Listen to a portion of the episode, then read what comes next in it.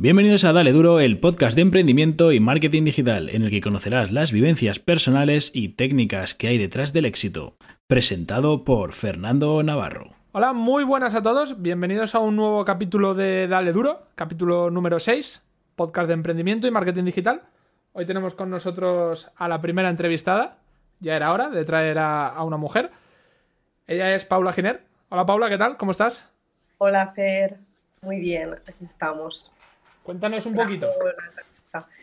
Eh, sobre mí, te cuento un poco, pues nada, yo eh, soy la fundadora del estudio In Lemon. Es un estudio creativo donde, donde lo que hacemos es eh, pues ayudar a emprendedores, empresas, bueno, en diferentes etapas a, a crear sus marcas, desde el logotipo, página web, lo que son redes sociales, y luego, por otro lado, en el estudio también tenemos otro apartado que es relativamente nuevo, de hace dos años así, que, en el que nos dedicamos a las bodas. O sea, también organizamos eventos corporativos y bodas. Vale, a ver, que te has ido un poquito lanzada y te has ido ya directa al, proyecto. Cuéntanos un poquito de ti, un poquito tu bagaje, tu carrera, ah, demás. Cuéntame un poquito. Vale, vale. Vale, vale, vale, ya entiendo. Vale, pues, eh, pues a ver, eh, yo estudié Publicidad, Relaciones Públicas más Periodismo, ¿vale? En el CEU. Y, nada, y entonces eh, yo pensaba que cuando, sal, que cuando saliera de la carrera de periodismo, pues iba a tener el verano libre, ¿no? Entonces eh, vino la crisis de, del ladrillo y mi padre me pidió que por favor eh, necesitaba alguien de confianza que llevara todo el tema de la contabilidad y tal. Y me dijo, la secretaria se va, tienes tres días para aprender contabilidad y administración de empresas, ¿no? Entonces, pues nada, tuve que estar ahí, o sea, aprender en tres días lo básico para poder ir tirando, ¿no? Y nada, y entonces me, dediqué a llevar lo que es la administración de la empresa familiar. ¿Vale? Lo que pasa es que a mí no me gustaba nada, nada de nada. Entonces, eh, pues bueno, lo llevaba por hacerle un favor a mi padre, pero realmente a mí, pues, eh, pues a mí lo que es estar entre papeles, la verdad es que eh, pues no me llena mucho, ¿no? Entonces... Sigue, sigue, sigue. Ah, vale, vale. Estando allí, me di cuenta, bueno, yo ya iba haciendo mis, mis cosas de comunicación por ahí, rollo, pues eso, en los ratos libres. Y entonces, estando allí, eh, surge la oportunidad de, conseguir una beca para irme a trabajar a, Bruselas. Y entonces yo apliqué a la beca pensando en que no, no me iba a tocar, ¿no? Y, entonces resulta que sí que sí que me tocó, o sea, que quedé la segunda en la lista de espera y me llaman, nada, eh, un 27 de julio para un 1 de agosto y me dicen, mira Paula, tal, es que eh, la chica que iba delante tuya en la lista eh, ha renunciado a la beca, ¿te interesa? Y yo, ostras, vale, pues me voy. Total, que hice las maletas y me fui. Vamos a pausar aquí. Vamos a pausar aquí que te estás yendo a Bruselas ya. Ah, aquí, ya sabes, porque has oído los otros capítulos, que me gusta empezar, me gusta empezar con los fracasos para ir yendo hacia ah, arriba. Vale. ¿Vale? Vale. Luego volveremos, nos hemos quedado subiendo al avión de Bruselas, luego nos contarás para qué era la beca, nos contarás en qué consistía ese trabajo. Pero cuéntame, eh, fracasos, ¿qué consideras tú como tus fracasos, los primeros que hayas tenido? Vale, fracasos, haber empezado por ahí. A ver, la verdad es que yo te tengo que decir que, no considero nada un fracaso porque al final eh, todas las cosas que haces te llevan hasta donde, donde, digamos, donde ahora mismo estás, ¿no? Entonces, en realidad yo siempre digo que no son fracasos, son aprendizajes de la vida.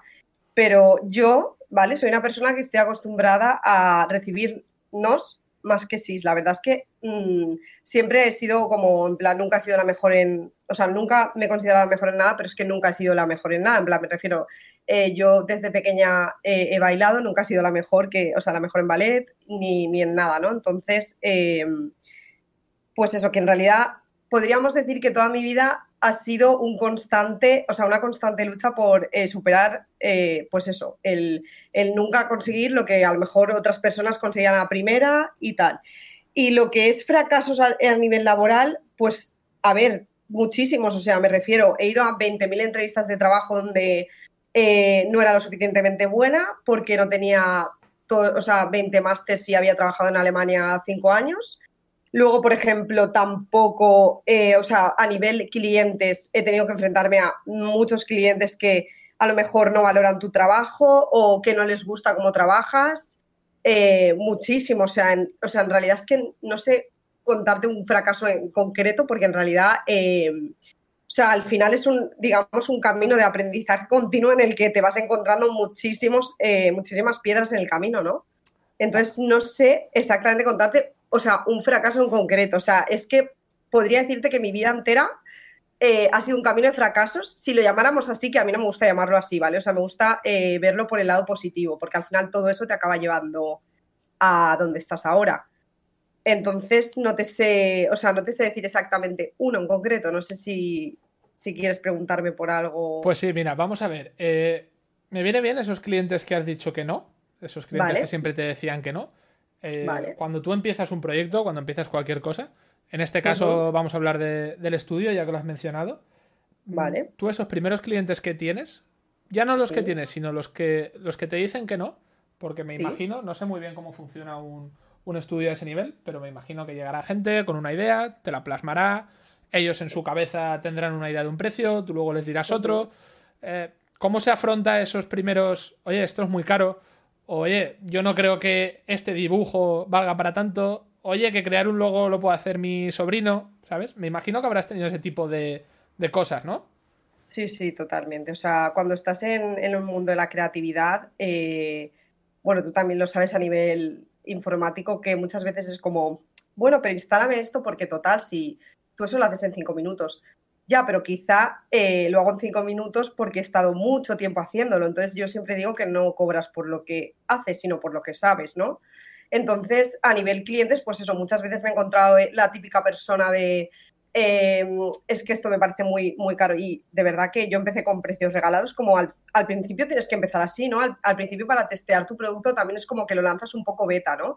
Por un precio más reducido, pero me he encontrado pues yo qué sé, por ejemplo, eh, pues una persona a la, que, a la que le hice el logotipo después de cuatro meses de trabajo y, y entonces cuando acabo el trabajo me dice, bueno, tal, eh, al final el, logotipo me lo va a hacer mi primo. O sea, no, el primo de mi socio. Y yo, ¿el primo de tu socio? Sí, vale, me enseña el logo y era el logo que yo le había hecho, que le había hecho tres logos diferentes, descuartizado y, y o sea, y recargado, pero máximo, ¿vale? Porque yo eh, soy una firme defensora del menos es más. Y, y entonces me dice tal y me lo va a hacer tal, pero bueno, pásame la factura de lo que ha sido esto le paso una factura, pero ridícula, no, lo siguiente, o sea, es que yo ahora mismo mm, digo, es que qué ridículo. Y me dijo que le parecía carísimo.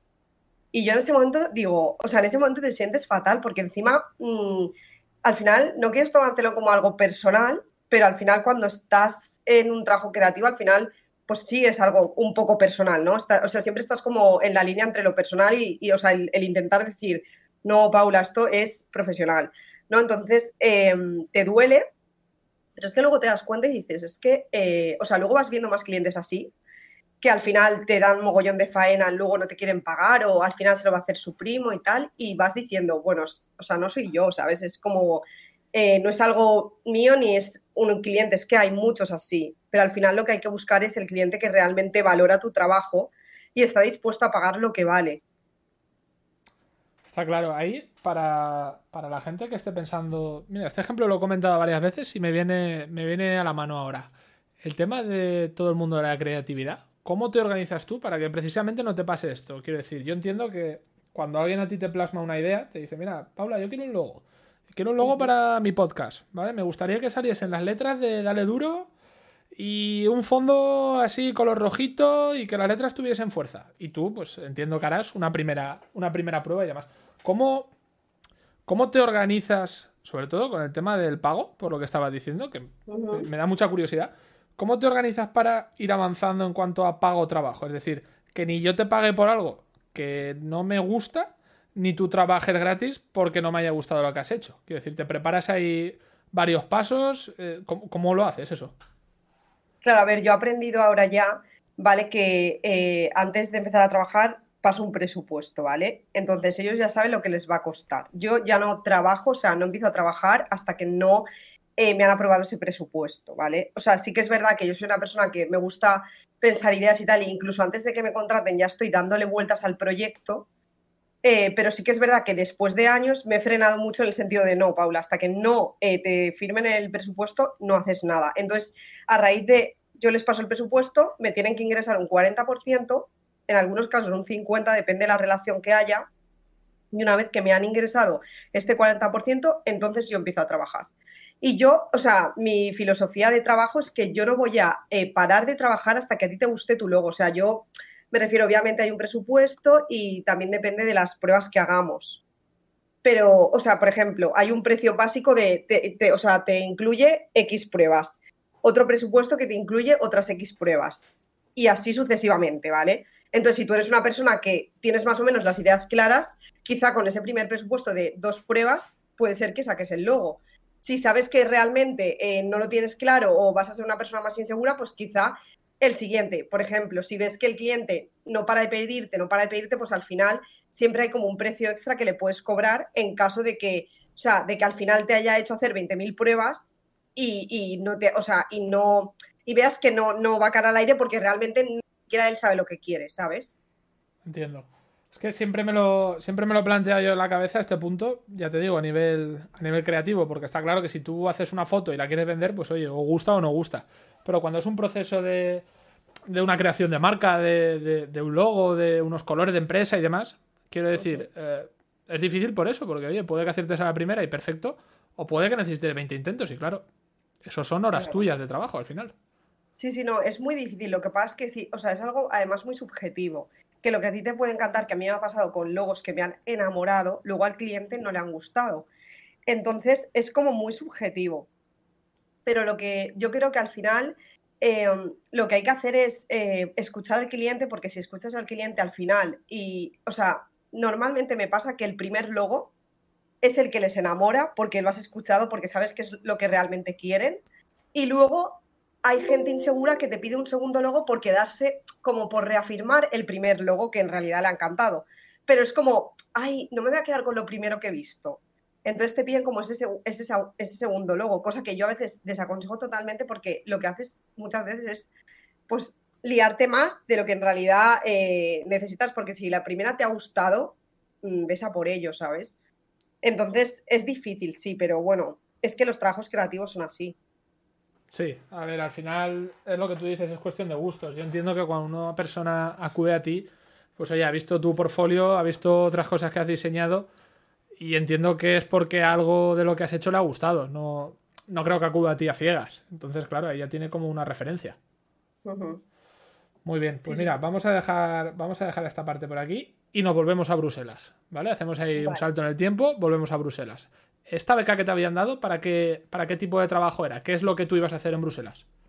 Pues eh, era para llevar, o sea, era una beca de comunicación. De hecho, el perfil que pedían era de una persona con, estudios en comunicación, ¿no?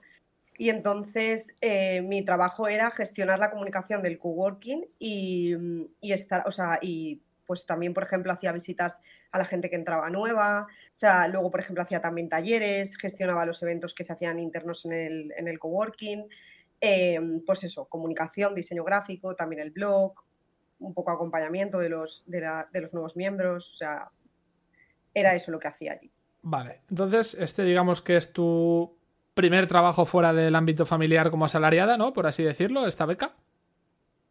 Sí, sí, a ver, Sí, a nivel comunicación, sí. A nivel, a nivel trabajo, eh, bueno, desde ya hace mucho, desde que tenía, bueno, desde primero de carrera, yo empecé a, dar clases de ballet extraescolares, predeporte y clases particulares un montón. O sea, de hecho, yo me pagaba mis cosas en plan, pues eso, eh, los caprichos de viajes y todo eso, me los pagaba así, eh, dando clases particulares a un montón de niños.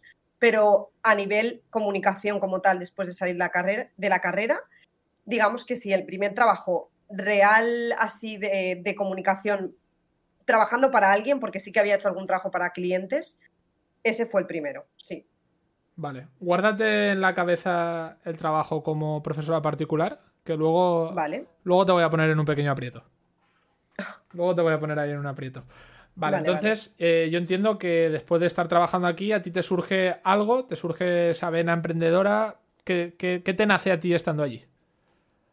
Pues a ver, te cuento que es que no te lo he contado. Eh, eh, este coworking, además de ser un coworking, era una aceleradora de startups. ¿Vale? Entonces yo me encuentro allí en un entorno, como yo digo, efervescente de gente que está, o sea, yo tenía un chico, esto es una anécdota, tenía un chico detrás que durante mi, estancia allí se pasó todo el día, o sea, todos los días llamando, teniendo videoconferencias con, con chinos ¿vale? Vendiéndoles, o sea, comprando, porque él quería montar una empresa de impresoras 3D, ¿vale? Y en aquel momento, estamos hablando de 2015, 2016, eh, pues las impresoras 3D no eran algo que, que se oyera tanto, ¿no? Entonces este chico se pasó todo el, o sea, todo lo que yo estuve allí, los seis meses que estuve allí, haciendo videoconferencias para conseguir la mejor impresora, haciendo pruebas, nos imprimía cosas para hacer pruebas, o sea, total, o sea, los seis meses así, llamando por teléfono, o sea, quemando teléfonos. Cuando yo salí de allí, esta persona eh, abrió eh, su empresa en la, Gran Plaza de, Bruselas, que es como, pues si dijéramos, Colón de Valencia, ¿vale? Em, abrió su, empresa ya a día de hoy, o sea, tiene una súper empresa. Y, esto es un ejemplo pues de, lo que había allí, ¿no? De que era gente muy currante que no paraba pico para pico pala y, tenían proyectos súper...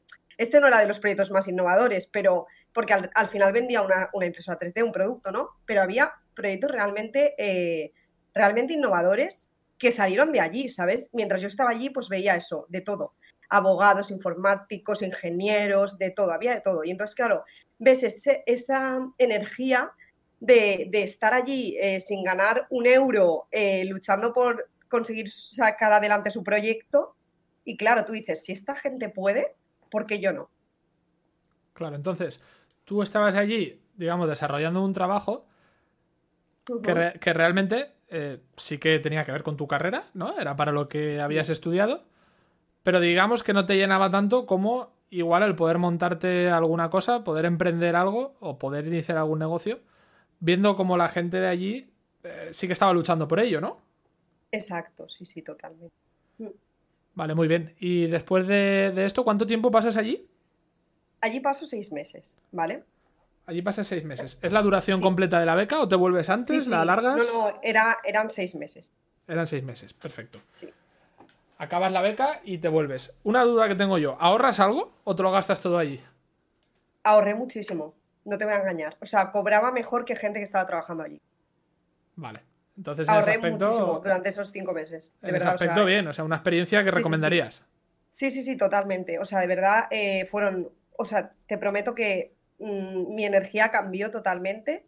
Eh, yo siempre digo que fueron como de los seis meses más felices de mi vida. O sea, y lo digo de verdad porque porque, bueno, he tenido otros momentos muy felices, pero es que esos, esos seis meses, de verdad, la energía que tenía, me levantaba súper pronto, eh, me daba igual si llovía, porque ahí llovía siempre, y, o sea, de verdad, aprendí un montón, conocí a gente súper interesante y, y, o sea, es que tenía una energía brutal. Claro, yo creo que eso pasa cuando, cuando estás motivada realmente con lo que haces o cuando también tu entorno es bastante motivador. Quiero decir, yo sé que yo sé que en tu casa ahora eh, el entorno es motivador porque bueno todos hemos oído ya la, entrevista de Luis que bueno para que no lo sepa es su marido entonces eh, no es lo mismo estar en un entorno que promueva el emprendimiento que promueva el hacer cosas que te diga oye tira hacia adelante que, que no va a pasar nada que si pasa ya lo solucionaremos que yo creo que es un poco lo que tenías allí en la, en la oficina de, de Bruselas ¿no? Sí, totalmente. Justamente ayer em, estuve haciendo una charla sobre emprendimiento, o sea, la importancia del, entorno a la hora de emprender. Y es que es, o sea, es básico. El entorno para mí es básico a la hora de emprender. Sí, ahí estamos muy, muy de acuerdo.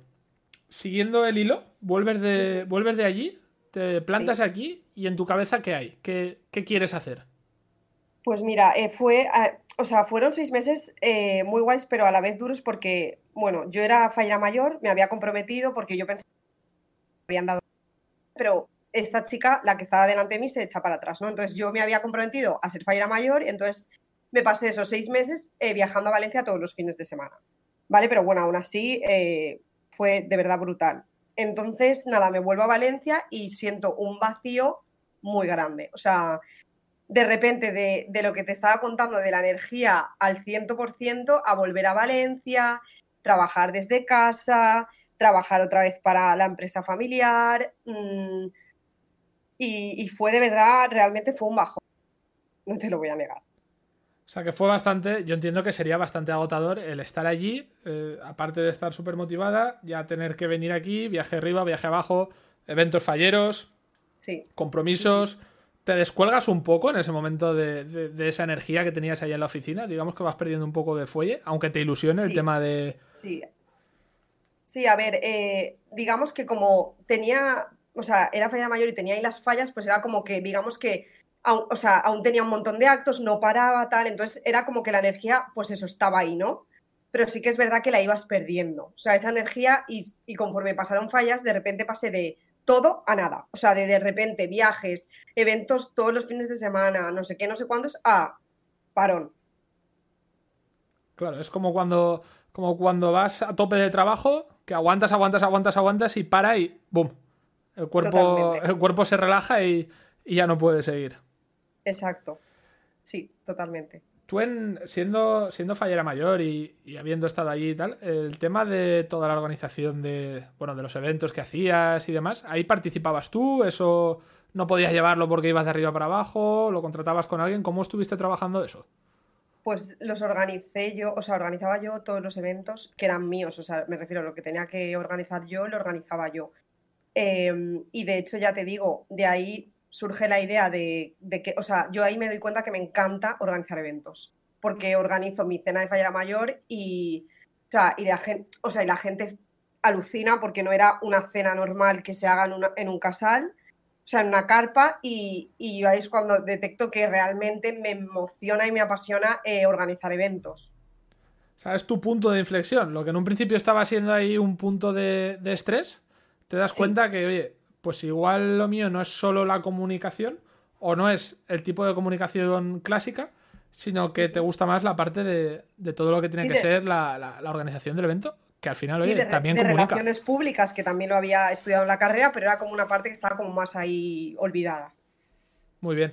Entonces tú organizas este evento, me imagino que, claro, buscando todo desde cero, ¿no? No tenías ninguna referencia, no tenías, no tenías nada. No, no, buscando todo desde cero. La experiencia, ¿cómo la, cómo la calificarías? ¿Como, como buena o como, como caótica?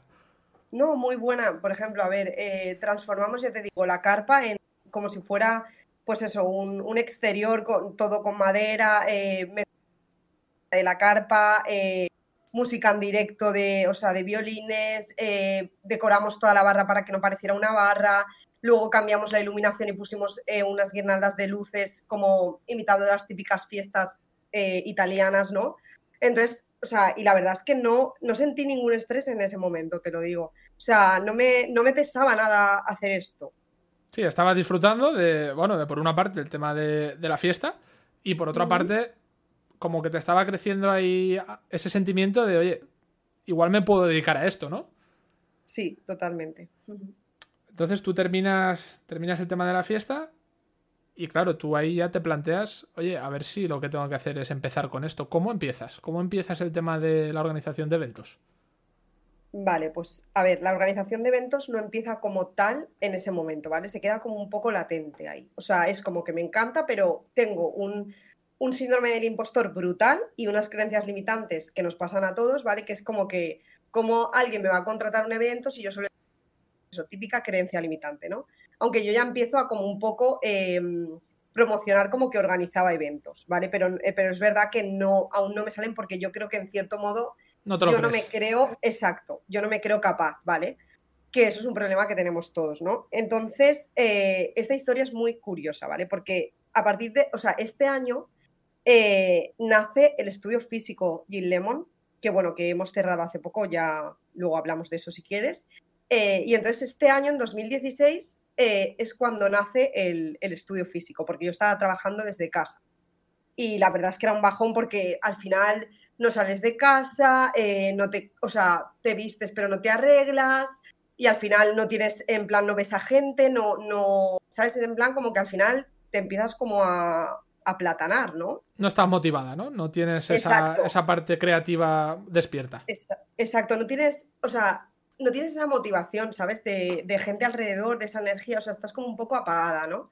Entonces, eh, yo me voy de viaje ese verano a Italia, a recorrer Italia eh, 15 días y mm, con mis padres y tal, y entonces allí tengo muchísimo tiempo para pensar, sobre todo en, en un momento en el que estamos en la Toscana, ¿no? Entonces yo empiezo a pensar y estoy hablando con una amiga y le digo, es que estoy harta porque porque además en, ese año también había hecho alguna entrevista más de trabajo y lo que te contaba antes de es que tenemos a gente con cinco másters, que viene de Alemania, si lo contratamos viene de Alemania y tiene alemán y francés y no sé qué, y yo pues mira, lo siento, pero yo eh, soy lo que soy, ¿me entiendes? No puedo, eh, no puedo decirte algo que no soy, ¿no? Entonces eh, hablo con mi amiga y le digo, es que no lo entiendo, porque es que fíjate, además, ¿sabes lo que pasa, Fer? Que eh, me pasaba mucho que cuando entregaba mi currículum y decía que había sido autónoma, la gente se echaba para atrás.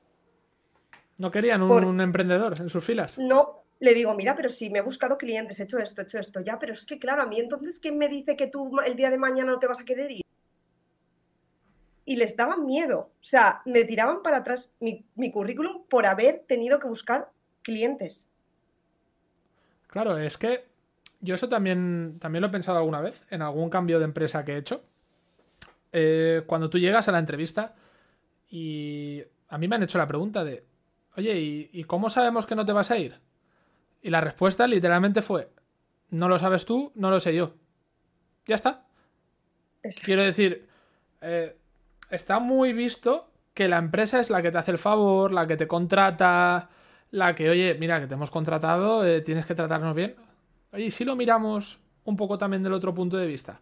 Trata bien a tu trabajador, eh, tenlo en las condiciones necesarias, escúchalo un poco, no te digo que le regales, no te digo que, que lo encapriches, pero oye, si por cuatro cosas esa persona va a estar más cómoda, va a querer estar contigo, va a hablar bien de tu empresa, ¿sabes lo que te quiero decir? O sea, ese miedo...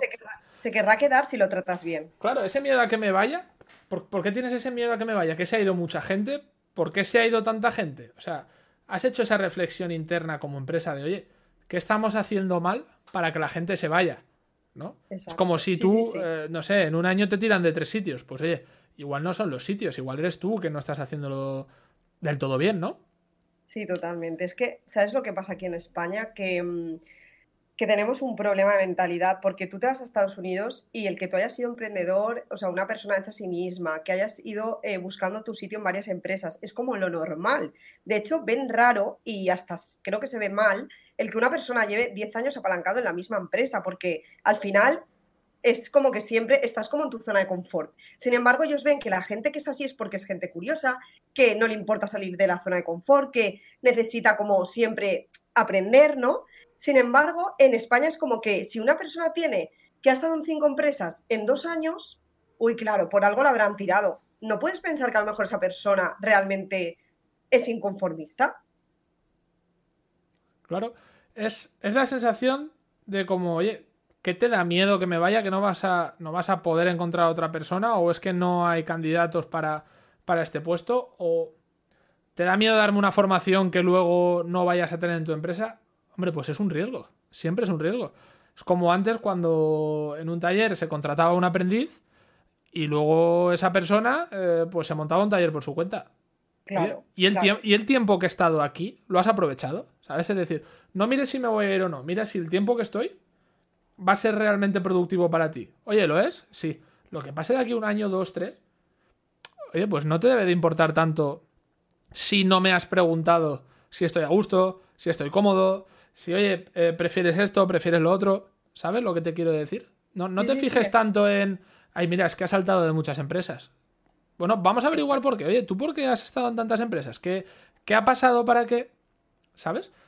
Y, sí que es cierto que te puedo decir que a día de hoy eh, lo veo mucho más que antes. Es decir, antes sí que era... Bueno, ya vendrá otra persona. Eh, ¿Sabes? Como las personas no cuentan y yo creo que ahora cada vez más me da a mí la sensación que poquito a poco, en depende de qué tipos de empresa, sí que van valorando ya esa parte humana.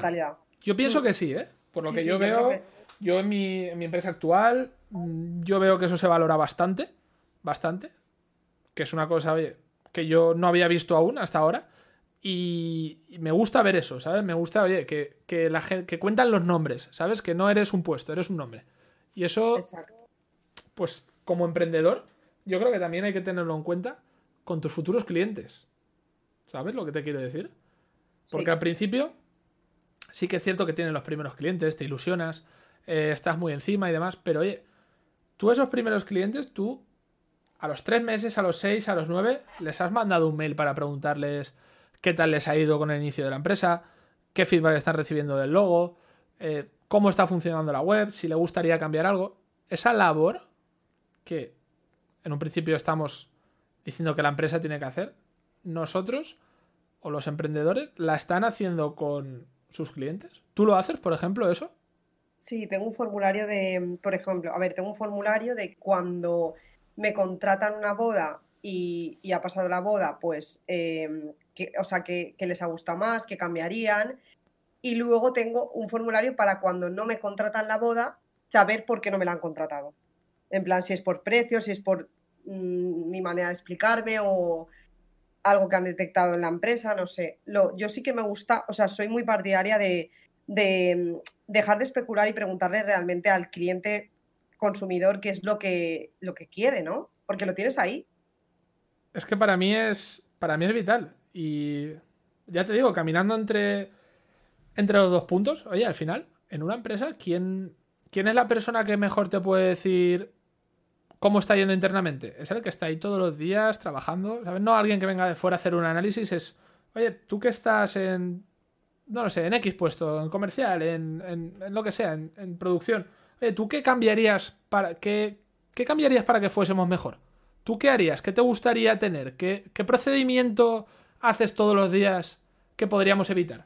¿Sabes lo que te quiero decir? Ese análisis interno Sí, es que eso existe, o sea, eso es comunicación interna, o sea, hay una parte que es comunicación externa, pero yo siempre se lo digo a mis clientes que si tú, por ejemplo, eh, pues eso, haces un, buen logo, eh, tienes una web que es una pasada, eh, trabajas un montón los, los procesos de, cómo tratas a un cliente y, y, todo este tema, y luego llegas y tus trabajadores te están poniendo a caldo por detrás, toda la comunicación que estás haciendo, toda esa inversión de dinero y de tiempo, esa, en un segundo se puede ver, eh, pues eso, eh, tirada por el retrete. Sin embargo, si tú cuidas mucho tu comunicación interna, tus propios empleados pueden hablar muy bien de ti y recomendarte incluso porque realmente creen en lo que están vendiendo y lo, y lo que están haciendo. Entonces, yo sí que creo mucho en el que se habla mucho de comunicación externa a nivel redes sociales, web, pues todo esto, y no sé, o sea, yo sí que lo veo en grandes empresas, pero en, a lo mejor más en las pequeñas empresas no sea tanta importancia al tema de, si a lo mejor tu trabajador te ha pedido, por favor, que le des un fin de semana por X motivo y tú le has dicho que no, y el no por el no, y al final pues la gente se quema y, acaba, pues eso, acaba teniendo una mala visión de la empresa, que al final transmite a sus amigos, familiares y, conocidos, ¿sabes?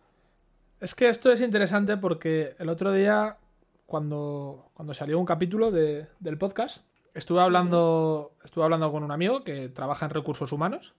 Sí. De hecho, fue una persona que me entrevistó para, un puesto en el que acabé trabajando.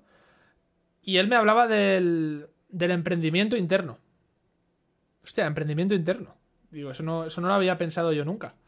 Pero sin embargo, yo me doy cuenta que en mi empresa actual, desde mi puesto, yo hago emprendimiento interno. Quiero decirte, aquí abrimos el abanico al tema del emprendimiento y emprender, oye, no necesariamente siempre la imagen esa de... Soy una empresa. Exacto, soy un nómada digital, trabajo donde quiero y ya está, ¿no? Oye, tú puedes ser una persona que le guste estar en una empresa, que esté cómodo, que le guste esa parte de, oye, su salario fijo y demás, pero no quiere decir que tengas que ser un peón. Oye, puedes, puedes tener ese emprendimiento interno, puedes desde tu puesto hacer esa comunicación interna con los demás. Sí, sí, totalmente. Ayer lo hablábamos, de hecho, en el debate del entorno que salió también este tema. Eh, y, es lo que, o sea, yo dije que realmente ser emprendedor no es tener un negocio ser autónomo, no. Ser emprendedor es tener una actitud ante la vida. O sea, es ser una persona eh, curiosa, que siempre quieres seguir aprendiendo, eh, que, mm, ¿sabes? En plan de que no te conformas con lo que ya sabes, sino que quieres saber más. Gente, en realidad, es gente como hambrienta de conocimientos. Para mí eso es ser emprendedor. No, no tienes por qué tener una empresa, quizá nunca la tengas porque no tienes la capacidad económica o no encuentras el momento por tu situación familiar de que tienes un montón de cargas familiares y no puedes permitirte el dejar tu trabajo. Pero eso no quiere decir que no puedas emprender en tu puesto actual. Exacto, exacto. Ya te digo, yo desde mi posición, yo trabajo en el área de TIC y cuando yo tengo que hacer algún cambio de algún tipo, de programa, de, de manejo, etcétera, siempre que tengo una posibilidad de preguntar, hay cosas que no, hay cosas que son lo que son porque deben ser así, no puedes elegir. Pero cuando tengo la posibilidad de, oye, de que la gente elija, yo intento no imponer nada, porque ¿para qué te voy a imponer algo con lo que luego no vas a estar a gusto, que no vas a estar contento, que vas a trabajar peor? Cuando a mí me da exactamente igual ir, preguntarte, que me des tu feedback valorarlo y oye, si es posible, adelante, ¿sabes? O sea, en mi, mi, mi trocito de, de, parcela, por así decirlo, en la que tengo ese poder de decisión, siempre intento que, que las personas que están a mi alrededor, que al final lo que te digo, son personas que conoces, que tienen nombre, que tienen apellido, oye, que estén contentas, ¿sabes? Que no sea el área comercial, que no sea el área de producción que están allá abajo que no sé ni quién son. No. Baja, pregúntales, oye, ¿cuál es el problema? Pasa esto, pasa esto otro, ¿cómo lo solucionamos? Pues mira, esta o esta otra opción. ¿Cuál os gusta más? Esta otra. ¿Es posible? Adelante. Pero claro, también te lo tiene que permitir la empresa, que eso es un punto importante. Entonces, cuando hablamos de saltos de empresa, oye, pues no siempre tiene que ser porque te traten mal, te pueden tratar bien, pero te pueden cortar las alas todo el rato. ¿Sabes? Entonces, ya hablaremos más adelante de, este tema, del emprendimiento interno, porque es, interesante. Y en, próximos capítulos lo, lo y da, para mucho, ¿eh? El emprendimiento interno y la actitud, o sea, eh, a la hora de, por ejemplo, el, formar equipo también da para muchos podcasts. Sí, sí, sí, sí. Sí, pues, sí. Ya te digo, aquí, eh. aquí aparte de, bueno, eh, vamos a desvelarlo un poquito, aparte del tema de entrevistas, que me parece muy, muy interesante porque conocemos, conocemos a las personas. En un futuro me gustaría recuperar eh, entrevistados, como tú, como Luis, como quien quiera participar, y tratar temas un poco más, un poco más concretos. Es decir, pues tema de emprendimiento interno, tema de comunicación interna, no lo sé, incluso tema de, diseño de marca, todo ese tipo de cosas que, bueno, eh, son proyectos que están ahí en el aire y, seguramente recuperemos. Entonces, volviendo, volviendo a ti, que, es el tema que tenemos hoy aquí. Pues eh, nada, me he quedado por cuando estaba, o sea, yo hablo con mi amiga, ¿no? Y pues eso, lo que te contaba, que había enviado currículums y les había dado que hubiera sido autónoma y entonces yo ya estaba como muy frustrada, en plan, es que nunca me, porque siempre me decían, es que como no has estado en una agencia, yo ya, pero es que si nunca ninguna agencia me contrata porque nunca he estado en una agencia, nunca estar en una agencia, o sea, era como una, ¿sabes? En plan de un ciclo eh, vicioso, ¿no? Entonces, claro, ¿qué pasa? Que, que, yo estoy ahí hablando con mi amiga y me dice, es que tú tienes madera emprendedora tal y, lo sabes, no sé qué, eh, tienes que tal y yo ya, pero es que en casa, no sé cuántos, total, que yo empiezo a darle vueltas al tema, ¿no? Y yo ya había hecho, pues eso, algunas cosas con Gin Lemon, eh, con pues, mis, eso, mis trabajillos, algunas cosas en Bruselas, tal, y luego algunas en, en Valencia mientras que trabajaba con la empresa familiar. Entonces, eh, estando allí en, en, la Toscana, que yo siempre digo que el estudio nació en la Toscana, o sea, la idea del estudio como tal físico nació allí, eh, me pongo a ver ya locales en Idealista, porque digo, es que necesito salir de casa, necesito ver gente, necesito, ¿sabes? En plan, necesito insights que decimos en publicidad, ¿no? Em, y entonces nada, me miro un local en Idealista, veo un local cerca de la zona donde yo siempre había vivido en Valencia, em, bien de metros y tal, no sé qué, y, además lo hablo con Luis y le digo, es que claro, eh, si quiero vender algo que es efímero, necesito un sitio, ¿no? Que transmita los valores de Gin Lemon, porque ya que Gin Lemon no es un producto que puedas tocar, necesito que cuando la gente entre sienta la filosofía, ¿no? Entonces, nada, yo ya eh, llamo y, pido cita para ir a ver el local y yo volvía de, Italia un 1 de septiembre. Pues el 1 de septiembre por la tarde estaba ya viendo el local y el 2 de septiembre estaba ya firmando el contrato para alquiler, o sea, para alquilarlo. O sea, así fue. Y, el 3 estaba ya empezando, o sea, a pedir todos los permisos para empezar la obra. Y entonces ahí nació, ahí nació lo que es el estudio físico. ¿vale? Que luego fueron, pues eso, tres meses de, mm, reformas, eh, pedir un préstamo para hacer esa reforma. O sea, si te, mira, eh, volviendo al tema del fracaso, no es un fracaso para mí, pero sí que si ahora emprendiera, quizá lo haría de otra manera. O sea, porque es verdad que, yo ahora eh, estoy en un grupo de empresarios y tal, y la verdad es que yo empecé la casa por el tejado. O sea, yo no tenía casi clientes y monté el estudio antes de tener clientes. Cuando lo normal es tienes clientes y cuando ya tienes un montón de clientes, pues te montas tu estudio para atenderlos y tal. Pues yo no, yo lo hice todo al revés. La verdad es que no me arrepiento, o sea, no me arrepiento porque es verdad que el montar el estudio me trajo, pues gente, me trajo mucha motivación, mucha energía y, me trajo también eh, algunos clientes que a lo mejor estando en casa, simplemente por las energías, eh, no los hubiera conseguido, ¿no?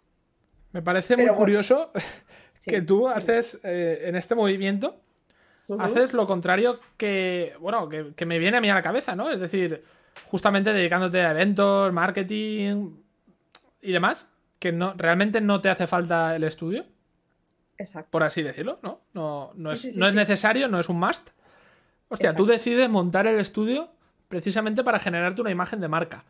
Sí, sí, totalmente. Sí, porque además luego ese estudio nos lo publicaron en Plataforma Arquitectura, en el Colegio Territorial de Arquitectos Interioristas de Alicante. O sea, fue publicado porque era un proyecto muy guay. O sea, era muy chulo. Además, tú entrabas y, y era Jim Lemon. Pero sí que es verdad que yo creo que en ese momento de la vida, por eso digo que no me arrepiento, son etapas y, en ese momento de la vida yo creo que lo necesitaba.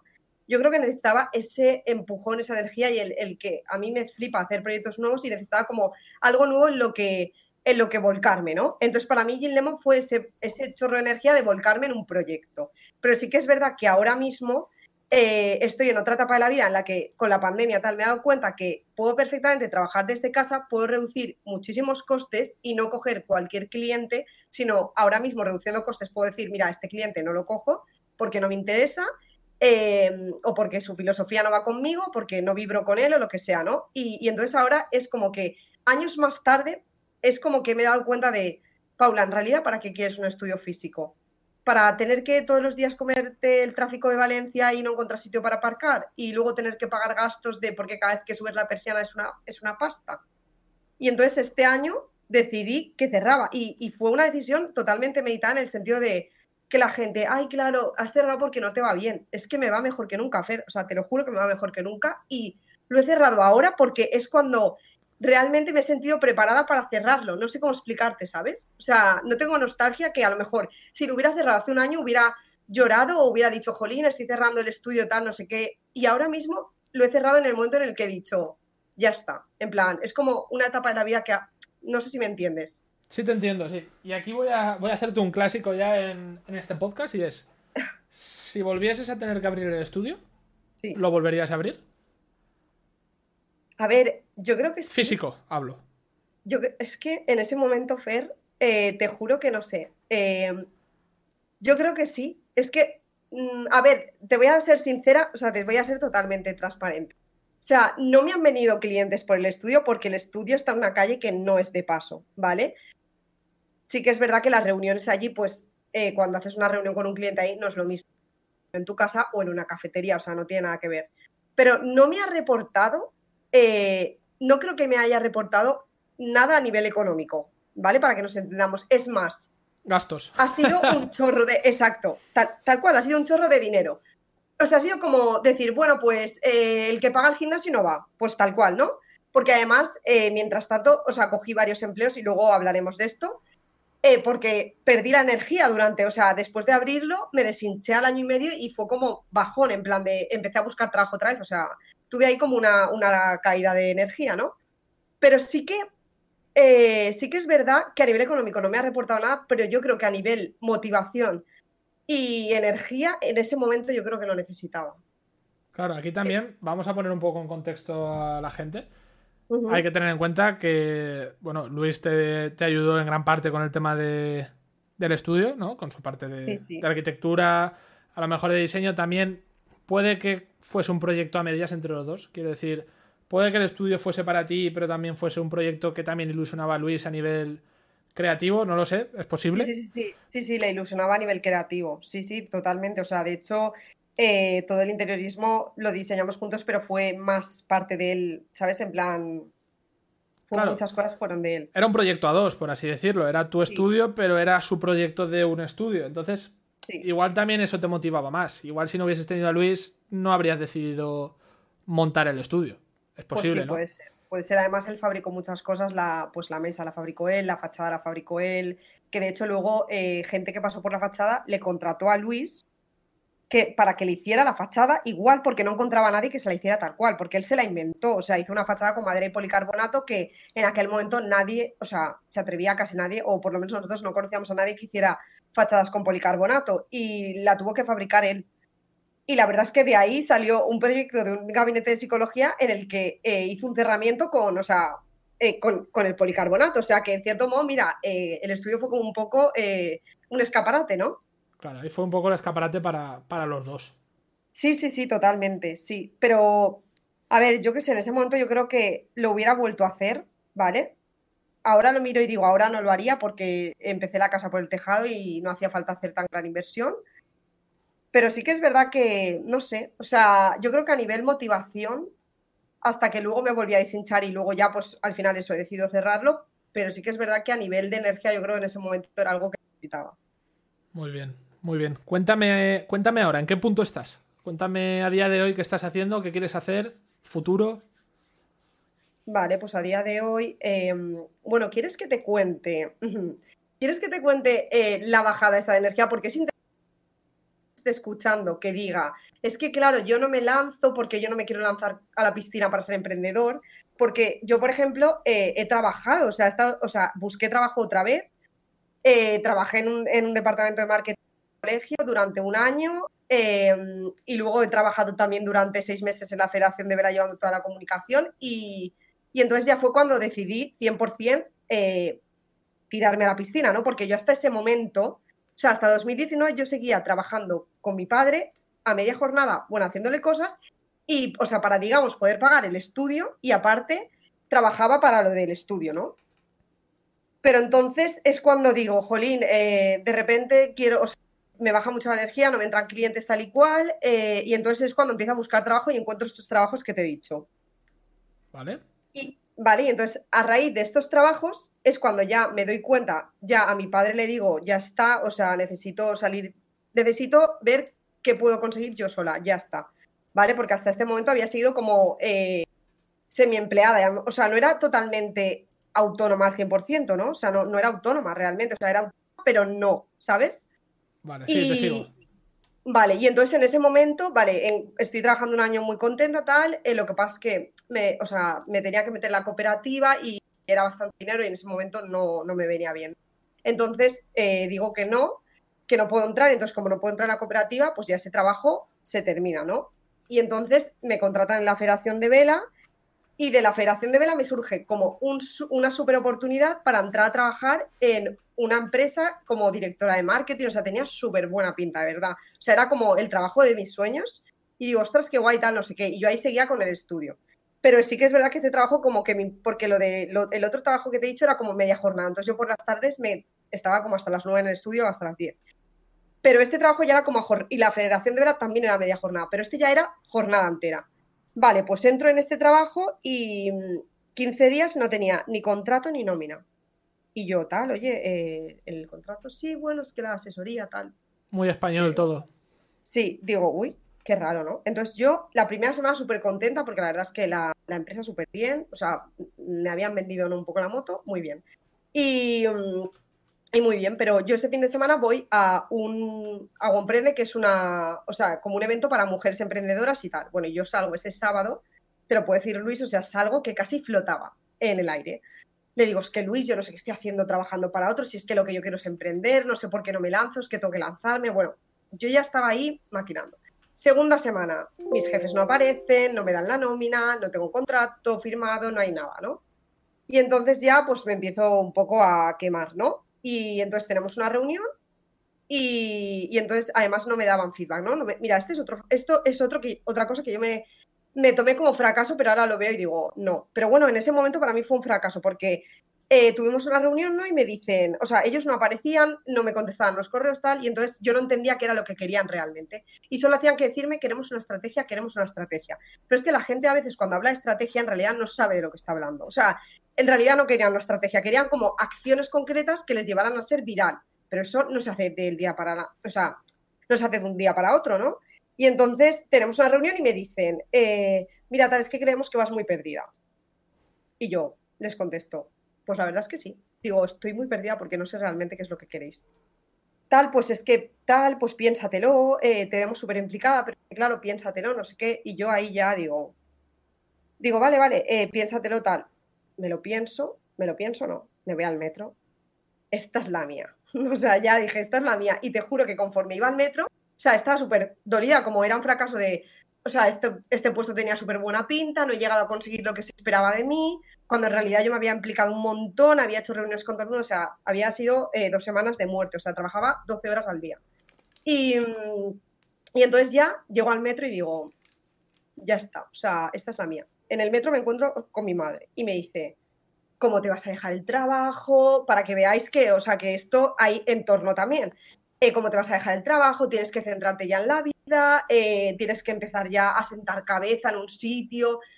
Bueno, pues lo típico que te dicen las madres, ¿no? La mayoría de madres, ¿no? Y yo le digo, mira, mamá, me da igual no ganar dinero, te lo digo ya sinceramente, pero yo em, quiero ser feliz y quiero hacer lo que realmente me guste y ya estoy cansada, porque la verdad es que en esas dos semanas eh, había tenido, en plan, había estado muy mal, o sea, yo había estado llorando porque realmente era lo que querían. Y yo creo que no hay nada más frustrante que no saber, o sea, que decir, jolín, es que quiero hacerlo, pero no sé qué tengo que hacer porque realmente no me da feedback, ¿no? Entonces yo le dije a mi madre, mira, a mí ya me da igual, pero estoy quemada, no me pasan el contrato, no me dan la nómina, yo me largo. Y ya veré, o sea, ya da igual. Vale, pues esto es febrero, 15 de febrero o 20 de febrero, y a las dos semanas, o sea, yo he decidido que adiós, y a las dos semanas aparece nuestro amigo COVID, ¿no? O sea, el mejor momento para emprender, o sea, yo elegí el mejor momento para emprender, o sea, para decir, vale, ya está, ya no trabajo con mi padre, que ya no trabajaba desde hacía ya tiempo, y ahora ya me dejo todos los trabajos y ya me centro con el estudio 100%. ¿Vale? Y dije, vale, el peor momento para emprender, pues nada, no pasa nada. Eh, confinamiento en casa. Pues en confinamiento ha sido cuando, o sea, cuantas más bodas he cerrado, eh, en confinamiento por el lado del estudio de, lo que es la parte de eventos. Y, es que ha sido brutal. O sea, y simplemente por el hecho de centrarme ya y centrar las energías, empezar a subir contenido a Instagram, eh, comunicarme con mi comunidad y todo eso, o sea, tú no sabes de verdad que la gente dice, es que cuando te enfocas las cosas vienen a ti. No es mentira. O sea, prometo que, o sea, que empezaron a venir las cosas. Sí, ¿no? Dicen que energía positiva, pensamientos positivos, atrae todo lo demás positivo. Y oye, puede que sea así, nunca, nunca sabremos si eso es verdad o no, pero desde luego que si, que si piensas negativo es muy difícil que te vengan cosas positivas, a ningún nivel. Totalmente. Entonces, nada, ya en ese momento, eh, después de, bueno, el confinamiento ya me que no, pues estima, que ganas de decir, jolín, eh, puedo vivir, eh, está saliéndome faena. Si ahora mismo que está todo tan mal, estoy consiguiendo clientes, cuando todo vaya bien, o sea, va a ir todo genial, ¿sabes? Entonces yo creo que es ese cambio de mentalidad y ahora mismo estoy en un punto en el que, eh, bueno, bodas ahora mismo está un poco parado el tema. sí que tuvimos que aplazar las bodas de 2020 Para este año tenemos unas ocho bodas que algunas seguramente ya se van a aplazar al año, pero no pasa nada, ya están saliendo algunas. Y luego, por otra parte, eh, me metí en una comunidad de mujeres emprendedoras, por esto de que hablamos del entorno, y, bueno, ha sido brutal la energía que he compartido en, estos, nada, llevo dos meses en esta comunidad y, y o sea, y he conseguido, bueno, ahora mismo estoy eh, haciendo mentorías, ¿vale? Con emprendedoras que tienen bloqueos en comunicación, a nivel comunicación y ventas, y estoy consiguiendo que realmente vendan. O sea, han pasado de no vender a hacer una mentoría conmigo y trabajar juntas ciertos aspectos de sus marcas y de su comunicación y han empezado a vender. A mí me parece brutal la sensación de cuando, cuando, no sé si estás cobrando o no las mentorías, me da igual. Sí, sí, sí, sí, ahora sí, estoy cobrando muy poco, ¿eh? O sea, no cobro mucho antes, pero mi mentora del grupo este de, de empresaria eh, me dijo, ¿no te das cuenta que estás ayudando a todo el mundo? ¿No crees que esto deberías de monetizarlo? Y digo, pues, y yo, o sea, y yo le digo a ella, es que a mí me dices esto hace tres meses y yo te digo, va. O sea, a mí siempre me había encantado la educación y la formación y si te miras, o sea, si te pones a pensar hacia atrás, ves que mi trayectoria siempre, siempre ha habido algo de enseñar a la gente, tal, siempre me ha encantado. Pero yo decía, ¿cómo voy a enseñarle yo algo? Si yo no soy la mejor, si yo, o sea, yo no puedo. Era esa creencia limitante, ese síndrome del impostor que, te acompaña a decirte, es que tú no puedes hacer esto tal, y tú mismo te estás creando unos límites que en realidad no existen. y ha sido eh, romper esto y explotar. El, síndrome del impostor lo tengo yo aquí ahora mismo, que estoy entrevistando a una persona que tiene una carrera de comunicación, ¿sabes? o sea, al final, quiero decir, una cosa es para lo que te preparas y otra cosa lo que realmente te apetece hacer. Seguro que yo aquí lo podría hacer mejor. Podría prepararme la entrevista, podría mejorar las preguntas, podría vigilar los tonos en ciertas preguntas para darle más énfasis, pero realmente, te digo la verdad que me da igual. Porque ese síndrome del impostor, en este caso, a mí no me importa, porque aquí lo que quiero es que haya una naturalidad. Bueno, Ya lo sabes, cuando, cuando me pediste un guion lo que te dije. Entonces, oye, me viene bien que hable de ese síndrome del impostor, porque yo creo que nadie es impostor si está haciendo algo que realmente le gusta. Exacto, pero mira, te voy a decir una cosa que yo ahora lo digo después de, esta etapa, ¿no? Bendito síndrome del impostor. Porque es que eh, para mí el síndrome, el síndrome del impostor hace que lo que hablamos antes de ser emprendedor, ¿no? Hace que no quiera dejar de aprender y que no pueda dejar de aprender porque como nunca me voy a considerar la mejor, siempre voy a querer saber más o siempre voy a necesitar saber más y porque al final yo creo que la gente que se cree que lo sabe todo es la gente que realmente se estanca y, y, a lo mejor no son tan buenos porque al final se han estancado. Sin embargo, yo creo que la gente que tiene síndrome del impostor es gente que a lo mejor es brillante o no, pero nunca deja de aprender y, es esa, esa, ¿sabes? Esa, ese, ese, ímpetu por siempre estar aprendiendo es lo que hace que crezcas, ¿sabes? El, eterno aprendiz. Yo digo que yo siempre seré, al menos por ahora, yo siempre seré como la eterna aprendiz. O sea, pero es que yo creo que es la mentalidad que hay que tener ante la vida, yo creo. Sí, esa es la parte, es la parte clave también para mí. Vamos a, vamos a hacer una cosa, porque como quiero que vuelvas, quiero que vuelvas en próximos capítulos. Eh, te he dicho antes que te iba a poner un aprieto. Quiero que me respondas muy breve, muy, muy, muy breve. ¿Tú crees que sería posible vivir de dar, clases particulares online? Sí. ¿Serías capaz de, en tres pasos, recomendarme cómo empezar ahí? En tres pasos para dar clases particulares sí, online. Si yo ahora quiero, oye, mira, que, que estoy, no lo sé, estoy estudiando o o estoy en un trabajo a media jornada, pues ahora por el tema del COVID, oye, igual estoy en ERTE. Oye, quiero ganarme un dinero haciendo, haciendo mentorías, dando clases online. ¿Qué tres puntos clave ves tú? Ya no te digo a nivel técnico, sino en general, ¿cómo, ¿cómo empezarías tú ahora a dar clases online? ¿Qué harías? Lo primero. Lo primero que te venga a la cabeza, sin pensarlo mucho. Vale. Lo primero que haría, eh, antes lo hubiera hecho así, pero ahora te digo, después de estar en esta comunidad, lo que yo haría sería, lo primero, eh, tirar de contactos, ¿vale? Eh, tus primeros clientes normalmente suelen ser familia, amigos o gente allegada, ¿vale? Entonces, redactar un mensaje de WhatsApp eh, con un, pues eso, con un texto atractivo, ¿no?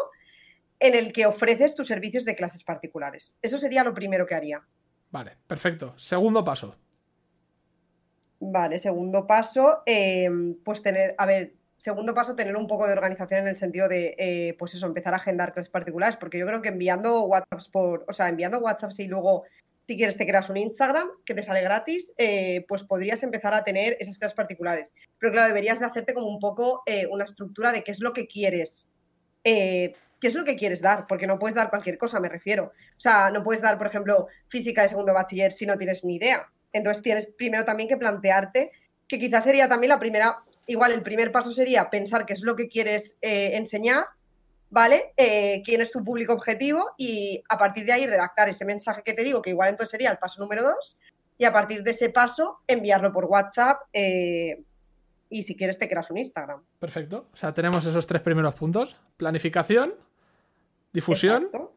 Exacto. Y al final, concentración. Perfecto. Exacto.